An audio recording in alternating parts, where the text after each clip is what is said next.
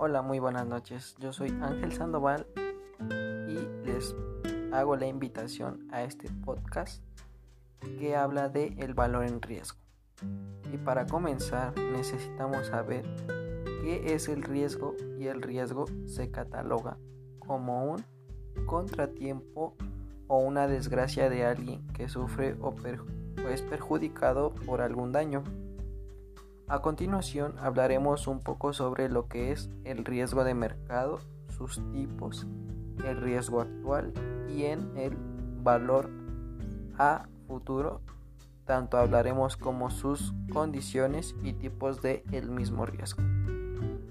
Hablaré primero lo que es el riesgo de mercado y se entiende como el posible impacto negativo en los resultados debido a los cambios en los precios de los productos básicos, los tipos de cambio, los tipos de intereses, así como los precios de valores de las deudas, las entidades principiantes en fondos de inversión y los precios de las acciones.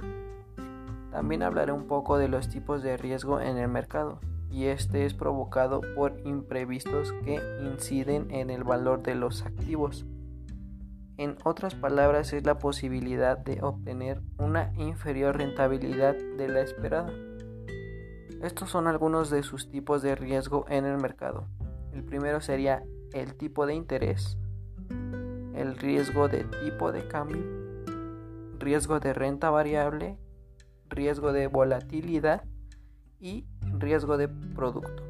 Estos son algunos de los tipos de riesgo en el mercado ya que lo conforman y lo estabilizan para su función correcta de él mismo. Por consiguiente, platicaré un poco de lo que es el riesgo al valor y se refiere al riesgo actual o futuro para el capital o las ganancias del banco a raíz de fluctuaciones adversas de la tasa de interés que afecten a las posiciones de su cartera de inversión. Y por último hablaré del riesgo de tasa de interés. Y esta afecta al valor de los bonos de forma más directa que al valor de acciones.